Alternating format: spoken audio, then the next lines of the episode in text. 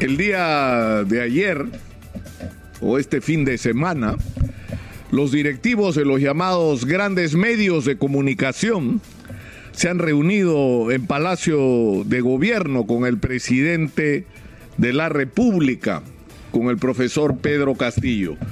Y lo primero que habría que preguntarse es si los señores directivos de los llamados grandes medios de comunicación pidieron disculpas al profesor Pedro Castillo, porque por ahí deberían empezar. Porque lo que se ha conocido del contenido de esa reunión es que los directores de los grandes medios han ido a expresar su preocupación por la libertad de expresión. Discúlpenme, pero hay que ser conchudo para plantear las cosas así. Es decir, ¿y por qué no se acordaron de la libertad de expresión en los últimos mesecitos? ¿Ah? ¿Por qué no se acordaron de eso? De que el espectro radioeléctrico que ellos administran, porque son titulares de lo más parecido a una concesión, es de todos los peruanos. Y cuando hay una campaña electoral, ese espacio radioeléctrico tiene que ser usado para que los ciudadanos sean adecuadamente informados sobre las diferentes alternativas y opciones que tienen al frente. Y que por lo tanto el papel de los medios de comunicación tiene que servir de instrumento, de puente para que los ciudadanos puedan conocer las propuestas de las diferentes candidaturas. Y lo que han hecho en la última campaña electoral ha sido simplemente inconcebible. No es solo que respaldaron una campaña electoral, haciéndonos recordar la de Keiko Fujimori, los mejores tiempos o los peores de Vladimiro Montesinos el año 2000, cuando manejaba los medios de comunicación a su antojo sino que además han sido parte de una campaña de odio, de división entre los peruanos, que si no votabas por Keiko Fujimori no eras peruano, no tenías derecho a ponerte la camiseta nacional, querías la destrucción del país.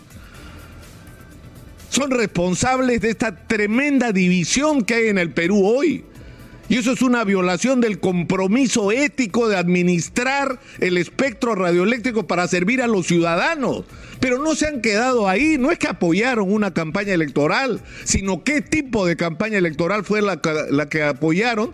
Y junto con eso, lo que hicieron en contra del profesor Pedro Castillo. Hay gente que ha estado sentada ahí que ha estado sosteniendo durante semanas que el profesor Pedro Castillo es un terrorista y le han metido en la cabeza a montones de peruanos que el terrorismo se infiltró en Palacio de Gobierno. ¿Le han pedido disculpas por eso? Que el profesor Castillo es el Bobadef.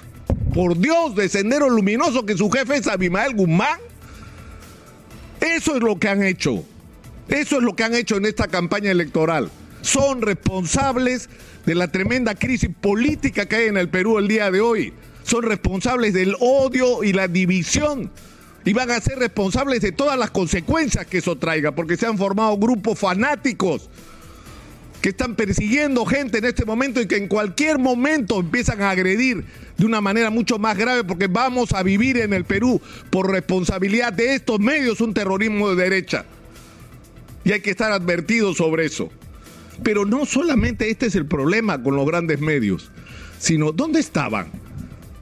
Cuando se han producido los tremendos problemas sociales en el Perú que ahora la pandemia ha puesto en evidencia. ¿Dónde estaban los medios de comunicación? ¿No era agenda que el 70% de los peruanos vive precariamente? que hay millones de peruanos que no tienen agua potable, que hay millones de peruanos que no tienen acceso a una vivienda digna. ¿Dónde estaban los medios de comunicación? Conflicto con las AFPs del lado de las AFPs y no de los aportantes a las AFPs conflicto con los bancos, de la gente que paga tasas de interés en el Perú que no se paga en ninguna parte del mundo. No existe el tema en los grandes medios de comunicación. Protestas sociales de comunidades de agricultores por la manera o como la minería los está afectando negativamente o como no participan de la explotación de nuestros recursos. ¿Y dónde estaban los medios de comunicación, los grandes medios de comunicación, diciendo que eran terroristas? que los agricultores, que los comuneros eran terroristas y los comuneros contrataban abogados para que los defiendan, eran extorsionadores, eran los abogados. porque reclamaban en representación de las comunidades los derechos a una compensación adecuada por lo que estaban entregando, como en el caso de las Bambas, han entregado la tierra de sus ancestros, por Dios, para que se haga minería en el Perú. Son comuneros promineros y los han acusado de terrucos. Los han acusado de extorsionadores, le han promovido que se les abra proceso. Ese es el papel que han cumplido los grandes medios de comunicación en el Perú, que ahora lloriquean asustados porque se puede tocar la libertad de expresión. ¿La libertad de, quién? De, lo que, de, seguir haciendo lo que han estado haciendo todos estos años. Ojalá lo que tuviéramos es una reflexión serena y responsable de los propietarios de estos grandes medios que pueden insultar al profesor Castillo horas antes y, acomodarse al lado de él para salir en la foto, que es lo que hemos visto este fin de semana. Yo espero sinceramente que las cosas cambien en los medios, que los periodistas puedan expresar libremente sus puntos de vista, que los problemas de la sociedad, de la sociedad, los problemas de todos los peruanos, los problemas de los ciudadanos, sean puestos en la agenda de los grandes medios de comunicación.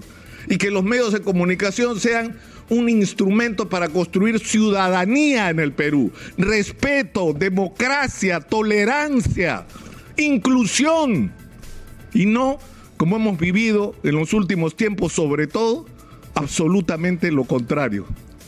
Pero en fin, ahí están, yendo a Palacio a ver cómo se acomodan. Hay algunos que quisieran que la historia del Perú se repita, ojalá que no sea así.